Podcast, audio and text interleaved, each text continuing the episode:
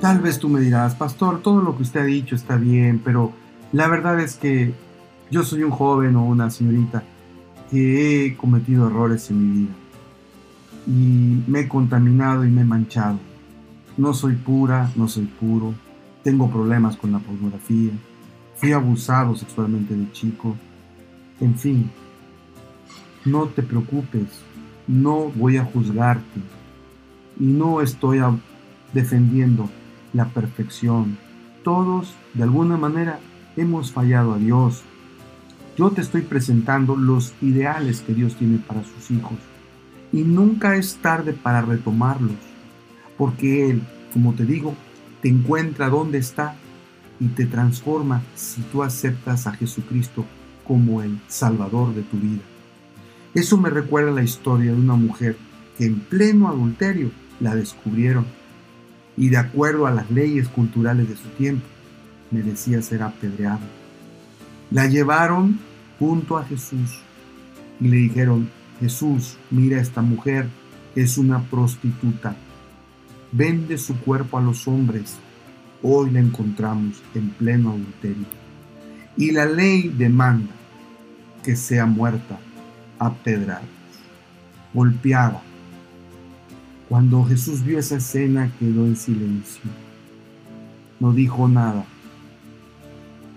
Simplemente se agachó y, es, y empezó a escribir sobre la arena.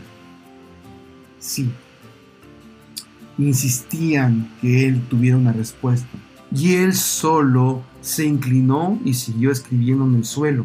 En San Juan capítulo 8, versículo 7 dice, como ellos insistían en sus preguntas, él se enderezó y les dijo, aquel de ustedes que esté sin pecado, que arroje la primera piedra. Tremendas palabras, pero unas palabras que están llenas de verdad. No hay un hombre en esta tierra que se declare justo. Todos somos pecadores por cuanto todos fuimos destituidos de la gloria de Dios. Y desde ese punto de vista no había nadie que se pudiera jactar. Pero claro, el ser humano siempre se siente superior a otros. Y, es muy fácil que el ser humano juzgue a otros en vez de contemplar sus errores. Por eso Jesús dijo, si alguien está sin pecado, que arroje la primera piedra y la mate. Pero nadie, todos estaban mal, todos tenían pecados ocultos.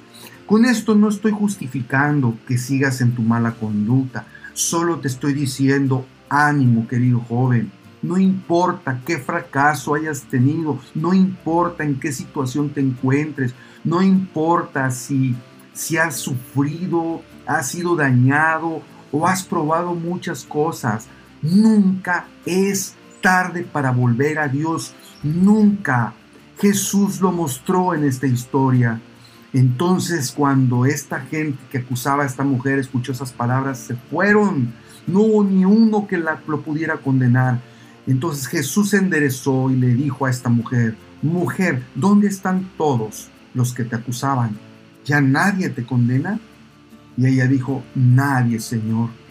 Aquella mujer estaba eh, absorta, aturdida, no podía creer lo que estaba viendo. Jesús no la condenó, no la tosigó, no la regañó ni le dio un discurso moral, más bien se inclinó, la abrazó y le dijo estas palabras, yo tampoco te condeno. Oh, querido joven, qué bálsamo tan hermoso. Donde estés, querido joven, donde te encuentres, no olvides estas palabras de Jesús, ni yo te condeno si has probado la pornografía, yo ya no te condeno. Si has probado el sexo, yo no te condeno. Si has caído en algún vicio de alcohol, drogas o malas amistades, o has cometido graves errores en tu vida, yo no te condeno. Pero no se queda ahí. Jesús le dice algo más. Vete y no peques más. Sí, querido joven, eso es lo que Dios quiere. Es como si Él te dijera, yo no te condeno, pero levántate donde estás, no te rindas, no dejes de luchar, levántate y no peques más.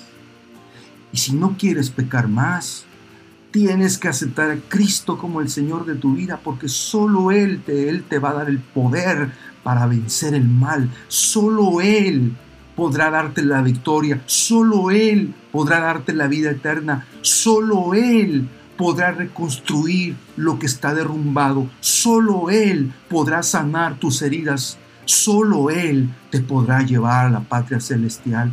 Pon tus ojos en Él. Pon tu vida en Él. Estudia la palabra acepta al Señor hoy. Hoy es el día, no mañana. Que Dios te bendiga.